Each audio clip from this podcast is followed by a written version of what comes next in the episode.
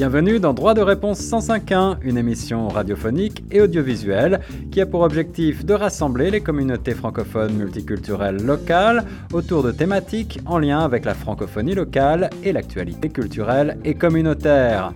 Cette initiative est rendue possible grâce au Fonds canadien de la radio communautaire.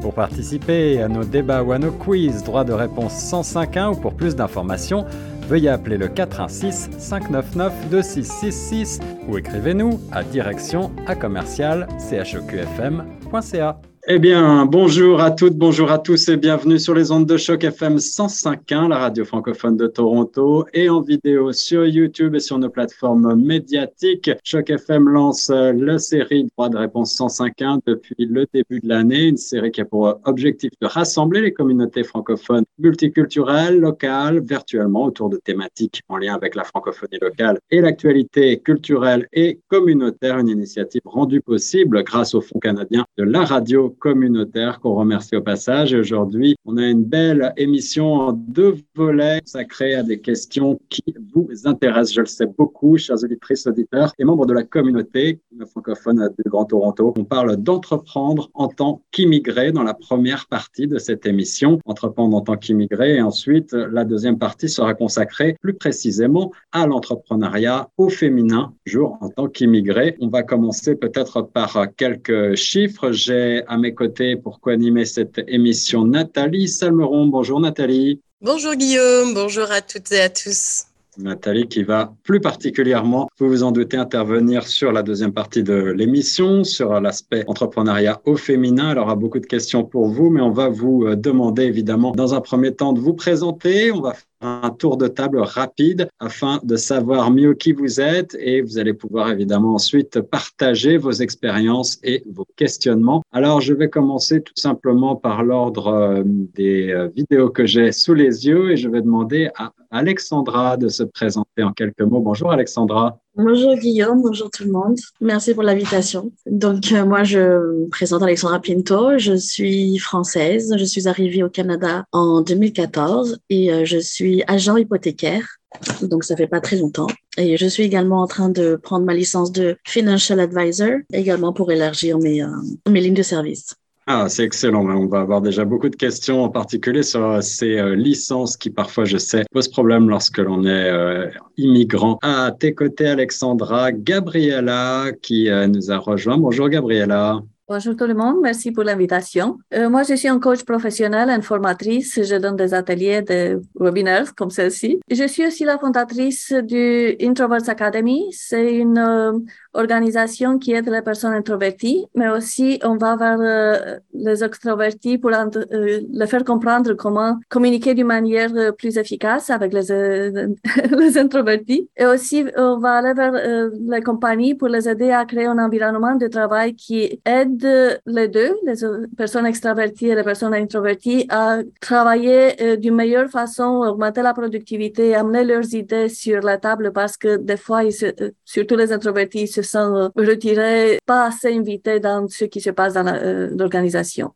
Alors, je vois également des questions euh, qui vont être euh, abordées autour de ces thématiques parce que lorsque l'on est immigrant et que l'on est introverti en plus, ça fait peut-être parfois beaucoup. Il y aura certainement beaucoup à dire sur le sujet et on va parler aussi des ressources disponibles. Alors, j'ai le plaisir bien, de vous mettre également en relation si vous le souhaitez ensuite après cette rencontre et vous pourrez évidemment parler à Gabriella si vous avez envie de faire davantage sa connaissance hors du chat. Gabriella, je poursuis avec Géraldine qui nous a également rejoint aujourd'hui pour cette double émission. Bonjour Géraldine. Bonjour Guillaume, bonjour à tous. Je m'appelle donc Géraldine. Moi, je suis gestionnaire au sein du CCO, du Conseil de la coopération d'Ontario, au sein plus particulièrement du service démarrage et croissance d'entreprise. J'ai été pendant 15 ans au Luxembourg en, tant que salarié à Luxembourg dans la finance et euh, j'ai rejoint le Canada il y a à peu près 45 euh, jours maintenant et je travaille maintenant au développement des entreprises sociales au niveau du Canada. Donc la mission du CCO, c'est d'assurer la promotion et le développement et l'innovation des entreprises sociales. Donc dans ce cadre-là, on, accompagne beaucoup d'entrepreneurs et euh, beaucoup de nouveaux arrivants pour arriver et leur permettre de développer leurs projets.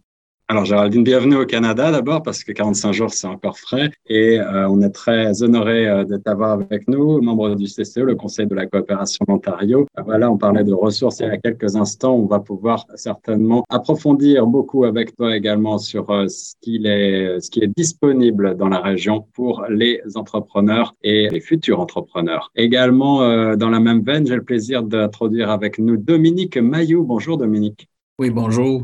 Oui, je m'appelle Dominique Mayou. Je suis le président de la Fédération des gens d'affaires francophones de l'Ontario. Alors, euh, la Fédération s'intéresse particulièrement à tout ce qui est euh, le milieu des affaires francophones ici en Ontario. On représente près de 6000 euh, personnes d'affaires et euh, les thématiques de l'entrepreneuriat immigrant et euh, de l'entrepreneuriat féminin sont, sont des thématiques sur lesquelles on, on, s'est, euh, on a beaucoup réfléchi et sur lesquelles on a produit de, la, de la recherche au cours de nos derniers 18 mois d'existence. Et on offre là, également quelques, quelques programmes, que ce soit du mentorat, de la conciergerie ou encore des ateliers spécifiques pour l'entrepreneuriat féminin, donc pour aider, soutenir nos entrepreneurs.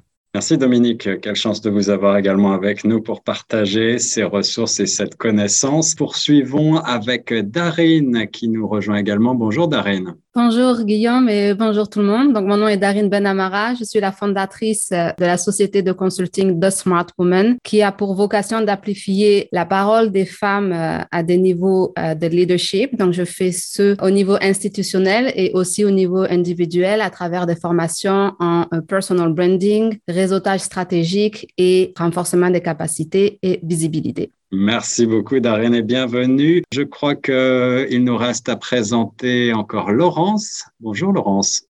Bonjour à tous, donc je suis euh, Laurence Moula-Vertueux. Je suis consultante réglementée en immigration canadienne et depuis l'année dernière, j'ai euh, ouvert mon, mon, cabinet afin de pouvoir guider les familles justement qui souhaiteraient euh, immigrer au Canada. Donc je les aide dans tout ce qui est les démarches administratives et justement afin d'en savoir un peu plus, je donne aussi des conseils personnalisés. Et mon parcours d'immigrante, c'est que je suis arrivée au Canada il y a à peu près 11 ans, donc en 2000 en 2011 après avoir fait mes études euh, en France. Merci beaucoup, Laurence. Alors voilà encore certainement de très bons conseils, je pense, dans le fil de cette discussion. On termine, si je n'ai oublié personne, avec Francine. Bonjour, Francine.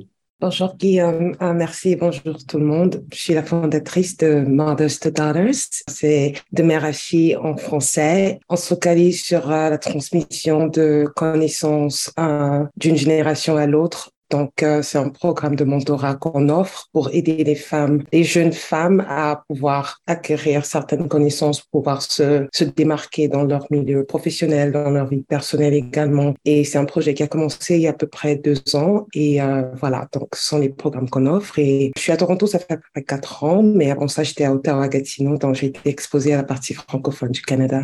Et on va parler aussi de francophonie et de ce que ça peut nous apporter en tant qu'entrepreneur euh, immigrant. Alors rentrons tout de suite dans le vif du sujet, si vous le voulez bien. L'intention entrepreneuriale est souvent considérée comme plus forte chez les immigrants que chez les natifs au Canada. En 2020, par exemple, ce sont 28% des immigrants qui affirment vouloir un jour créer une entreprise contre 14,7% chez les natifs. C'est ce que révèle une enquête sous la direction de Monsieur Cisneros de l'Université de Montréal Montréal il y a quelques mois de cela. Entreprendre en tant qu'immigrant se révèle pourtant bien souvent un parcours semé d'embûches. On va voir ensemble, je pense, un certain nombre de ces, de ces embûches, de ces freins possibles à l'immigration. Dans cette émission de débat, on vous propose, avec divers entrepreneurs donc issus de l'immigration et, et des nombreux membres de la communauté francophone, avec de nombreuses ressources, de partager des expériences et de tenter de dresser un état des lieux, des principaux enjeux donc auxquels peuvent faire face les immigrants francophones dans notre région. Alors comment immigrer au Canada en tant qu'entrepreneur C'est peut-être la première question qu'on peut euh, se poser. Est-ce que vous êtes toutes et tous, pour celles en tout cas et ceux qui euh,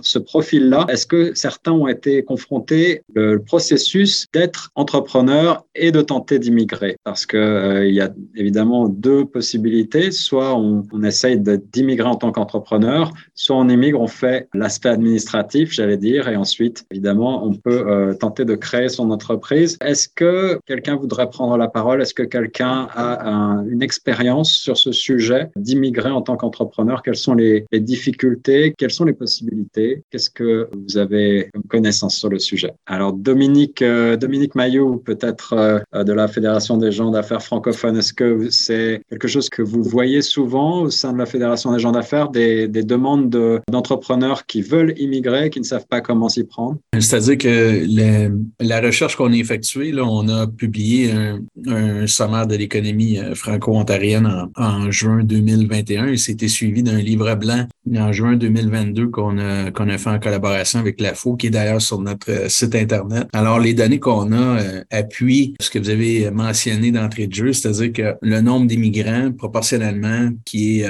propriétaire d'une entreprise est, est supérieur à leur poids démographique, c'est-à-dire qu'ils sont plus enclins à se lancer en, en affaires que, euh, que les autres. Ceci étant dit, ce qu'on a également remarqué dans le livre blanc, c'est que c'est règle générale de, de, plus petites entreprises. Donc, on parle d'employés là, de un ou moins. Alors, il y a 40% des entreprises qui sont détenues par des immigrants qui, euh, qui sont de cette taille-là, soit d'un employé ou moins, alors que c'est 25% de façon générale. Alors, est-ce que ça vient dénoter euh, peut-être certaines difficultés? parce qu'il faut quand même, faut quand même là, être capable de, de, prendre un peu de, de sur l'enjeu, puis de, réfléchir à ça. Quand on regarde, euh, c'est quand même, c'est pas anodin. J'ai, j'ai euh, moi-même bougé d'une province. Alors, je suis resté dans, le même pays. J'ai bougé d'une province à une autre il y a dix ans et j'ai trouvé que c'était déjà euh, passablement une bonne commande. Alors, si en plus on change de pays, on, décide de se lancer en affaires, est-ce que ça dénote peut-être certaines des difficultés auxquelles les gens font face? Mais, euh, mais bref, ça, c'est un des éléments qu'on a ressorti. Ceci étant dit, est-ce que ça, ça représente également peut-être une opportunité pour nos entreprises et notre société en général d'exporter davantage. Euh, moi, je vois ces gens-là comme étant euh, potentiellement des passerelles vers leur, pays d'origine. Alors, euh, c'est à réfléchir une richesse potentielle. Alors on dit effectivement souvent que ça prend beaucoup de courage d'immigrer et d'un autre côté, ça prend aussi beaucoup de courage euh, de lancer son entreprise. Alors les deux combinés, on peut imaginer à quel point tout cela est, risqué. Mais commençons par justement quelque chose d'un petit peu euh, général. Quelles sont les grandes difficultés que vous avez pu rencontrer qui vous viennent à l'esprit tout de suite là? Quels sont les enjeux principaux? Est-ce que euh, vous metteriez en premier les enjeux linguistiques peut-être tout simplement? Euh, la maîtrise de la langue. On est tous francophones aujourd'hui. Est-ce que le français est un atout pour vous? Le bilinguisme est-il indispensable? Si je peux prendre la parole, je pense que, hum, en tant que francophone vivant à Toronto, le bilinguisme est essentiel. En dehors des euh, services fédéraux, donc l'Ontario n'a pas obligation, si je ne me trompe pas, d'avoir tous les services disponibles dans les deux langues. Et notamment, il y a une malle de ressources et d'opportunités qui sont disponibles en anglais seulement. Donc, moi, personnellement, étant bilingue, c'est pas une difficulté que j'ai eue, mais je peux très bien l'envisager et j'ai côtoyé beaucoup de personnes pour qui l'anglais était euh, problématique du fait que du coup, ils n'aient pas accès aux mêmes opportunités de renforcement de leurs capacités ou aux mêmes opportunités de développement. Donc, je pense que évidemment, le bilinguisme, surtout quand on vit euh, dans une province anglophone, est, plus qu'essentiel quand on se lance en, affaires. Vous partagez, euh, mesdames et messieurs, cet avis de Darine. le bilinguisme est indispensable, en tout cas dans notre région. Oui, moi, je, je la rejoins également. Bah, je suis également dans la, dans la région de Toronto. Et euh, c'est vrai que la plupart des ressources bah, qu'on trouve, elles sont en, anglais. Heureusement, il y a de plus en plus d'organismes francophones qui aident les, les entrepreneurs. Mais c'est vrai que je pense que si on veut être euh, accompagné ou si on veut trouver justement les ressources pour nous aider à se lancer, le, le bilinguisme, il est important. Et puis aussi, une fois qu'on apprend à savoir euh, déterminer qui est sa clientèle, bah, c'est soit on veut se nicher, on se dit je veux servir que les francophones parce que justement on peut parler seulement français, mais c'est vrai que si on, veut avoir un plus grand impact et toucher les, anglophones, là on est, on va être euh, obligatoirement on doit parler, on doit parler anglais également. Merci Laurence. Dominique a levé la main. Dominique, euh, je vous redonne la parole. Oui, je pense que la, la, langue, définitivement, ça peut être une barrière pour certains. Je pense que aussi ce qu'il faut, euh, ce qu'il faut réfléchir, je pense, c'est tout l'aspect du réseau. Alors, euh, ne serait-ce que pour, euh, pour avoir accès à des, des fournisseurs ou des clients. Alors, toute la notion de développer son réseau quand on arrive, je pense que ça, ça peut être une barrière pour certains ou en tout cas une difficulté additionnelle, c'est certain.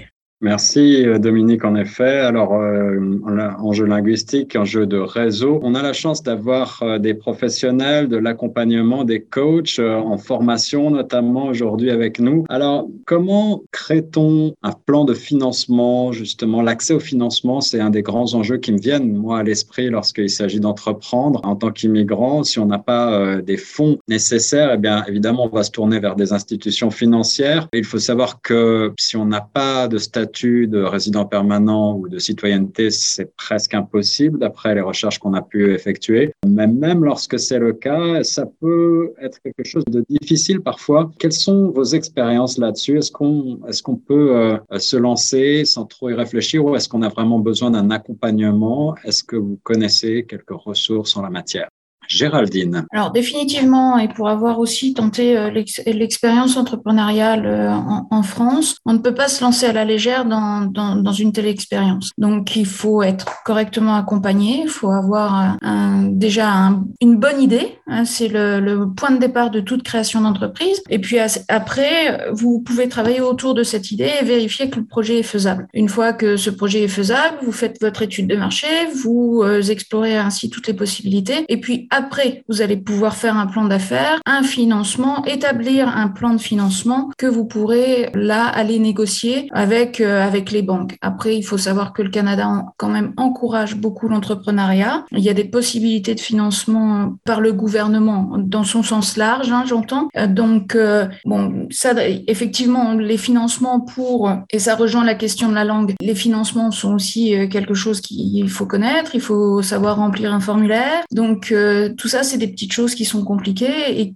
qui peuvent nécessiter un, un, accompagnement. Donc, pour faire un bon projet, pour faire une bonne entreprise, pour bien décoller, il faut une bonne idée, un bon projet et être accompagné. Pour, euh, cet, accompagnement, cet accompagnement, Géraldine, euh, vous en proposez au CCO Alors, on en propose. Donc, nous, on a un programme actuellement sur Toronto qui s'appelle Tracé Collectif, qui est en fait un incubateur. Donc là, ça va aider les entrepreneurs à construire leurs idées. Le programme dure trois mois, c'est deux fois par semaine 1h30 euh, par exemple. Il y a deux phases. Il y a la phase 1 où là, on commence son projet, puis la, phase 2 où quelque part on l'accélère et on le développe un petit peu. Donc ça, c'est euh, le, mardi et le mercredi soir. Donc il faut être disponible à ce moment-là parce que c'est en présentiel dans les locaux du CCO à Toronto. On a d'autres projets qui sont en virtuel, donc là sur la région d'Hamilton. Et euh, on a aussi un, projet qui, qui aide les jeunes créateurs d'impact. Donc nous, on est quand même spécialisé dans l'entreprise sociale qui a, une, qui a de l'impact. Donc ça, c'est un programme qui s'adresse pour les jeunes de 16 à 30 ans. On a des projets qui sont magnifiques. Et puis tous ces programmes-là sont établis en fonction des besoins, en fonction des demandes des villes et aussi du gouvernement.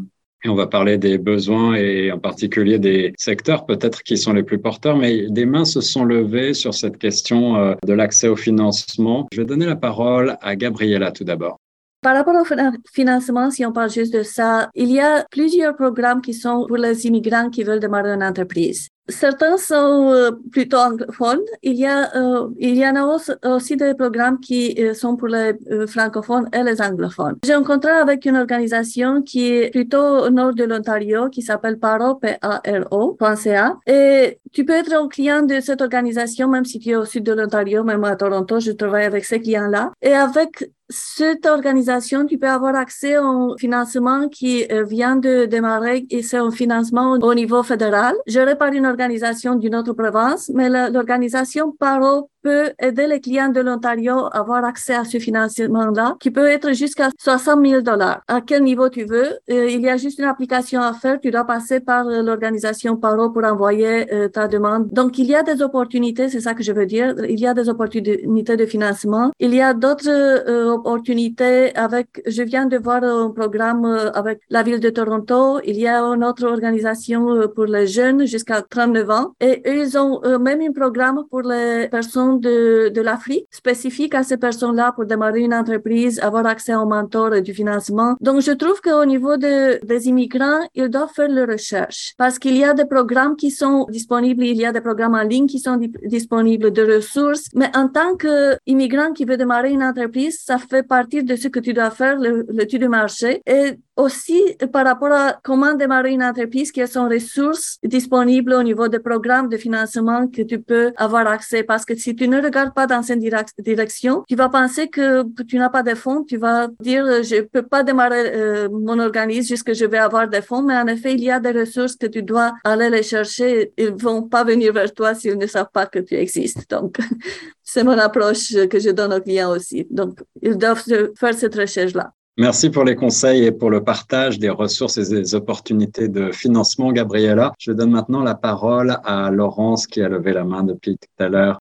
Alors moi, ce serait plus un témoignage, euh, enfin deux témoignages. Le premier, ce serait par rapport aux besoins d'accompagnement en tant qu'immigrant, parce que quand à l'époque, quand je venais d'arriver au Canada, justement, je n'y connaissais rien dans l'entrepreneuriat et avec des amis, justement, on voulait lancer une activité dans l'événementiel. Et en fait, on s'est heurté au mur que bah, si on n'a pas le statut de résident permanent ou de citoyen canadien, on peut pas se lancer ou il faut aller respecter le quota. Et malheureusement, nous, on était juste à l'époque des, des travailleurs euh, temporaires. Et en fait, c'est vrai que c'est là que c'est heurté la, la, question de bah, qui peut nous accompagner. Donc finalement, on a dû mettre ce projet-là de côté et donc, du coup, une fois que bah, je suis devenue résidente permanente puis citoyenne canadienne, j'ai voulu me lancer dans le consulting en immigration. C'est là que je me suis dit, bah, cette fois-ci, je peux pas juste y aller euh, de moi-même. J'ai ressenti le besoin justement de me, de me faire accompagner. C'est là que j'ai mis en marche mes, mes démarches et que j'ai découvert que oui, heureusement, il y a des, il y a des organismes justement qui promouvoient l'entrepreneuriat au féminin et l'entrepreneuriat féminin et immigrante. Et c'est vrai que du coup, j'ai vu la différence parce que je me suis sentie euh, beaucoup mieux guidé et accompagné. Et en même temps, en fait, ça ouvre d'autres portes parce que c'est vrai qu'en tant qu'entrepreneur, on est surtout fixé sur euh, notre projet et notre idée, en fait, d'entreprise. Mais on pense pas à tout l'aspect légal, à tout l'aspect comptable quand on est dans un pays où justement on connaît pas, on connaît pas toutes ces règles. Donc, euh, moi, je trouve vraiment ça important de même si on a les, la fibre entrepreneuriale et on a l'idée que c'est vraiment important de, de se faire suivre par ce, par ce type d'organisme. Merci Laurence, tu as anticipé certaines des questions que j'allais poser, mais c'est très intéressant. Je vais donner la parole tout de suite à Francine qui a levé également la main. Francine de Mothers to Daughters.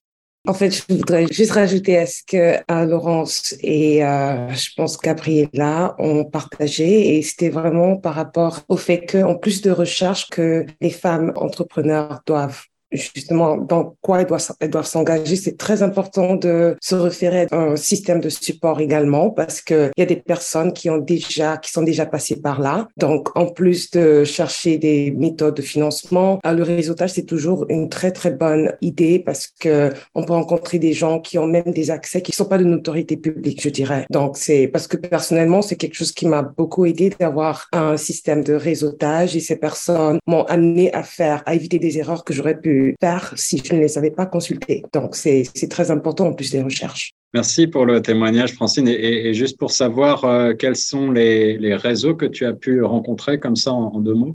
Alors, euh, Immigrant Women in Business, c'est l'un des réseaux et euh, j'ai également rencontré des réseaux dans des plateformes qui sont auxiliaire à LinkedIn où j'ai rencontré des, des, personnes qui étaient entrepreneurs, pas forcément liées à des organismes. Et ces personnes m'ont aidé lorsque je commençais à m'informer, m'ont donné, elles m'ont vraiment guidé ces personnes. Donc, je pense qu'en plus de faire partie de, certains organismes, c'est aussi très important d'avoir ce zèle de se dire, je veux en fait apprendre des autres. Et c'est ce que j'appelle souvent euh, sortir de sa zone de confort. Et c'est de cette manière que j'ai commencé un Modest Dollars parce que je voulais pas être confortable. Je voulais vraiment apprendre. Il faut avoir cette curiosité, cet appétit d'apprendre d'autres personnes au-delà des organismes. Donc, voilà. Et souvent, en tant qu'immigrant, eh on se remet totalement en question. il est vrai qu'on a cette soif d'apprendre qui est euh, aussi un moteur. Merci pour le partage, Francine. Je vais passer le flambeau de l'animation un instant à Nathalie qui voulait poser, vous poser une question. Oui, merci Guillaume. Alors moi justement, j'ai cette position un petit peu où j'écoute et je réagis euh, en fonction de ce qui se dit. J'ai écouté ce que euh, Géraldine disait, Laurence également par rapport au statut, enfin par rapport au fait que qu'on soit femme ou homme, on arrive avec euh, une idée, il faut avoir un bon projet avant de faire son étude de marché. Mais en fait, je rejoins après ce que dit Laurence. Il y a le statut aussi effectivement. Donc quand on est nouvel arrivant, on peut peut-être avoir la meilleure idée du siècle, savoir que son étude de marché va fonctionner, ça va cartonner parce que peut-être que ce projet on l'a déjà fait dans notre pays d'origine ou qu'on a voyagé, qu'on sait que c'est un projet qui est viable dans un autre pays, malheureusement, on se retrouve peut-être également confronté à notre statut. Donc, dans ce cas-là, qu'est-ce qu'on fait? Est-ce qu'on doit attendre d'être résident permanent ou d'être citoyen canadien et de garder au fond de soi sa petite idée, son petit, sa petite pépite d'idée en se disant, j'en parle à personne, on va me voler mon idée, j'attends que mon statut d'immigration soit différent pour pouvoir lancer mon entreprise ou malgré tout, en tant que visa temporaire, que ce soit par exemple un PVT, je sais que pour les Français, les Belges également, c'est un, ticket d'accès au Canada,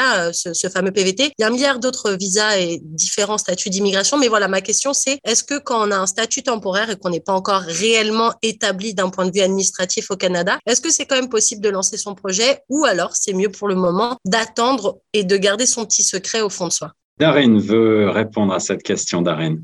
Oui, donc euh, déjà, euh, le question du, du, statut fait partie en général des critères euh, d'allocation des, euh, des fonds ou d'accès aux différents euh, programmes et structures qui existent. Dans le passé, j'étais directrice d'un programme focusé sur l'entrepreneuriat féminin et on a eu des situations comme celle-ci. Et il y a deux options. Alors moi, c'est les deux options que je connais. Les autres participantes peut-être ici pourraient en partager d'autres. C'est soit effectivement on attend d'avoir au moins le statut de résident permanent parce que dans tous les cas, c'est un des critères d'admissibilité. Ou sinon, c'est de faire un partenariat, de trouver un partenaire avec quelqu'un qui a le statut à ce moment-là. Et cette personne, il faut détiennent au moins 51 ben, des parts de l'entreprise. Donc là, c'est là que ça devient un peu tricky parce que c'est notre idée, c'est notre bébé, mais en même temps, on doit faire euh, un partenariat avec quelqu'un qui a le statut et avec qui on va donner un peu plus d'équité finalement dans l'entreprise pour pouvoir la lancer. Donc après, il y a des stratégies de sortie, il y a tout un tas de choses hein, qui peuvent être négociées dès le début, mais ce sont les deux, les deux solutions dans un premier temps qui sont, qui sont présentes en fait. Merci Darine. Alors, euh, plusieurs réactions. Gabriella dans un premier temps, puis Alexandra et Géraldine. Je donne la parole tout d'abord à Gabriella. En plus de ce que euh, Darine a dit, je propose une autre euh, option, euh, la troisième, de faire la recherche de marché, de grandir ton réseau ici au Canada, parce que peut-être les choses fonctionnent différemment par rapport à ce que tu connais dans ton pays ou dans les autres pays où tu as eu cette idée à fonctionner bien. Donc, ça peut prendre du temps aussi. Connaître des personnes, chercher des mentors, donc faire ces démarches-là, même avant avant d'avoir le nom euh, officiel pour ta compagnie, tu peux faire plein de choses dans ces mois jusqu'à tu arrives à avoir le statut légal pour démarrer ton entreprise. Parce que pour chaque entreprise, je crois que vous êtes tous d'accord que si vous avez une entreprise, ça prend du temps à partir du moment que tu as l'idée jusqu'à tu as tout ce qu'il faut et tu commences à avoir des clients. Donc, tu peux faire toutes les démarches que tu as besoin pour élargir ton réseau. Tu peux même être sur les médias sociaux, parler de des choses pour commencer à avoir, comme on dit en anglais, un following, gens qui te suivent. Et quand tu démarres l'entreprise, tu as déjà des gens qui peuvent voir qu'est-ce que tu offres et, peuvent devenir ton client plus vite. C'est mon opinion. Merci beaucoup pour euh, ces sages conseils, Gabriella. Je passe la parole à Alexandra Pinto. Moi, en fait, je souhaiterais partager mon expérience, en fait. Moi, quand je suis arrivée ici au Canada, je suis arrivée avec un PVT, programme vacances-travail. Et donc, euh, oui, effectivement, j'ai eu beaucoup de portes fermées parce que j'étais en visa temporaire. J'avais pas vraiment l'intention d'entreprendre, mais j'avais, en fait, cette vision de vouloir entreprendre ici au Canada. Donc, euh, mais bon, même pour euh, une recherche d'emploi, malheureusement, oh non, vous avez visa temporaire, je suis désolée, on peut pas vous aider. Donc, malheureusement, en tant que PVT, il y a beaucoup de portes qui se ferment. Après, Ensuite, mon PVT, j'ai eu mon permis de travail également. Il n'y a pas vraiment grand chose. Moi, c'était à mon époque, je sais pas, en ce moment, peut-être que c'est, ça, ça élaboré, je ne sais pas. Mais en tout cas, dès que j'ai eu ma résidente, euh, permanente à partir de là, oui, il y a beaucoup de choses qui se sont ouvertes. Donc, euh, j'ai pas envie de dire oui, euh, vous venez en tant que PVT, donc euh, bon, il y a beaucoup de choses qui se ferment, c'est pas ça. Il y a beaucoup d'opportunités. Il faut juste euh,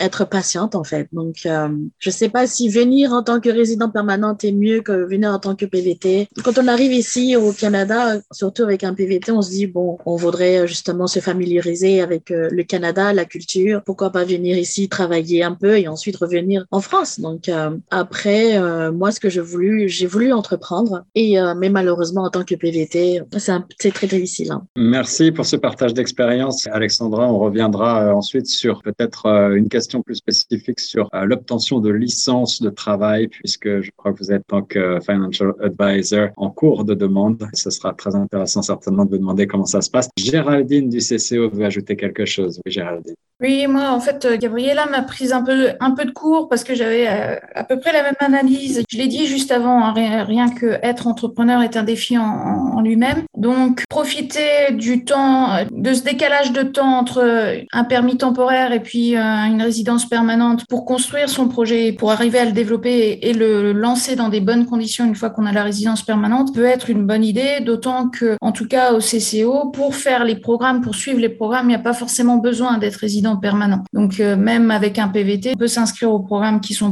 Il faut être résident en Ontario, euh, avoir un certain âge, etc. Mais le côté temporaire, le côté PVT, etc. n'est pas regardé à ce moment-là.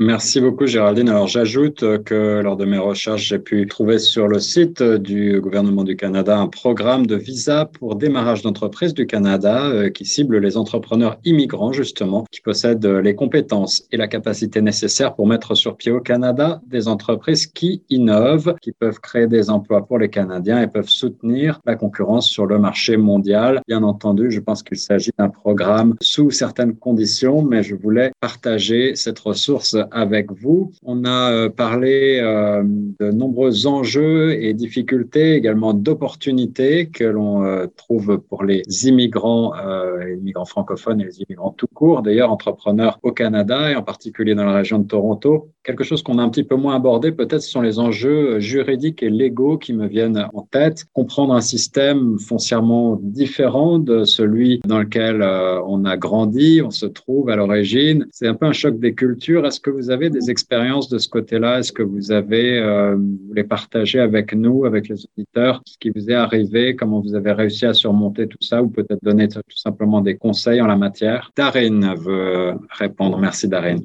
Je pense comme euh, nous toutes et tous qui sommes immigrants euh, euh, aujourd'hui dans l'émission, on a des dizaines et des dizaines d'histoires à raconter. Moi, c'était quand je suis arrivée, moi j'arrive de France, je suis arrivée de France en tant qu'étudiante. Et donc après, j'ai de suite eu la résidence permanente. Donc j'ai eu la chance de pas faire face à toutes ces difficultés qu'on peut avoir avec un, avec un, visa temporaire. Néanmoins, un des premiers challenges que j'ai eu, c'est de comprendre en fait le système bancaire canadien parce qu'on nous ne l'explique pas, on nous explique pas l'importance de construire son score de crédit. Et en fait, notre score de crédit en tant qu'individu, c'est très important, mais en tant qu'entrepreneur, c'est encore même plus important parce que c'est ce qui va, ça va être la référence en fait pour nous ouvrir les portes à tout un tas d'autres choses qui sont nécessaires. Et tant qu'on comprend pas l'importance et comment stratégiquement construire notre score de crédit, finalement, eh bien, on va pouvoir peut-être avoir accès à ces programmes, à ces financements, à tout un tas de choses dans la plupart des cas. Et finalement, quand on, on va nous demander notre score de crédit, on va dire, ben, c'est trop bas, il faut que tu reviennes plus tard. D'accord? Donc ça, c'est le premier point, moi, vraiment, qui a été difficile de comprendre le fait que j'ai une carte de crédit, mais que c'est pas l'argent de mon compte que je retire. En France, on a une seule carte bancaire. Donc, c'est ce genre de là, ce genre de choses-là au niveau financier, déjà, qui sont très importantes et essentielles de toute façon quand on veut gérer un business parce qu'on sait que la plupart des business échouent dans les premières années, notamment dû à un manque de cash flow, mais aussi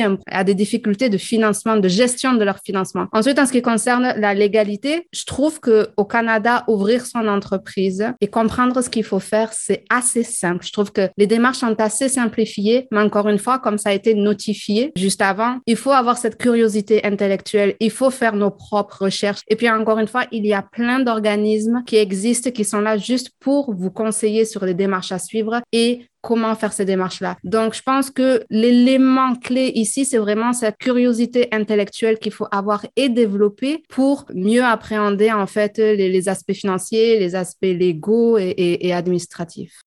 Merci Darine. Avant de donner la parole à plusieurs mains qui se lèvent sur ces enjeux juridiques et légaux, je reviens sur l'aspect financier que tu as mentionné. Tu disais qu'il est, euh, il est parfois un petit peu difficile d'obtenir des, des, informations sur l'aspect bancaire des choses, mais que finalement l'entrepreneuriat est relativement simple. Tout simplement, est-ce que on a le droit à l'échec au Canada? Est-ce que une entreprise qui fait faillite, par exemple, eh bien quelqu'un peut ensuite repartir sur des bonnes bases? Alors, si la question m'est adressée, oui. Je n'ai. Alors, je pense qu'il faut différencier l'échec et la faillite parce que échouer, euh, j'ai échoué une bonne paire de fois. Maintenant, ça fait quatre ans que j'ai mon entreprise de Smart Woman et j'ai échoué mes deux premières fois. J'ai une autre entreprise aussi que je développe où j'ai échoué mes trois premiers lancements. Donc, l'échec en entrepreneuriat est tout à fait possible. Et ce que j'aime par rapport à la culture canadienne, c'est que l'échec est presque valorisé. C'est-à-dire que si on a échoué, c'est parce qu'on a tenté c'est parce qu'on a eu le courage d'essayer. Et donc, ce courage-là est vraiment euh, mis en avant dans la culture canadienne. Et ça, pour comparer encore avec la culture française, c'est un élément, en fait, qui je trouve est vraiment encourageant à pousser et, à motiver les gens à se lancer. Ensuite, la faillite. Donc, j'ai eu cette chance-là de, ne jamais faire faillite et j'espère ne pas faire l'expérience. Ce que je sais néanmoins, c'est qu'une fois qu'une entreprise a fait faillite, je pense qu'il y a un délai, et peut-être quelqu'un euh, pourra me, me corriger dans l'audience, un délai de cinq ans avant de pouvoir, ou un délai de six ans pour pouvoir se relancer en fait. Donc c'est un peu un délai qui est peut-être pas plus mal pour se remettre euh, sur euh, sur les rails et pour euh, pour peut-être se former ou acquérir les compétences qui nous ont manqué les premières fois pour se relancer quelques années plus tard.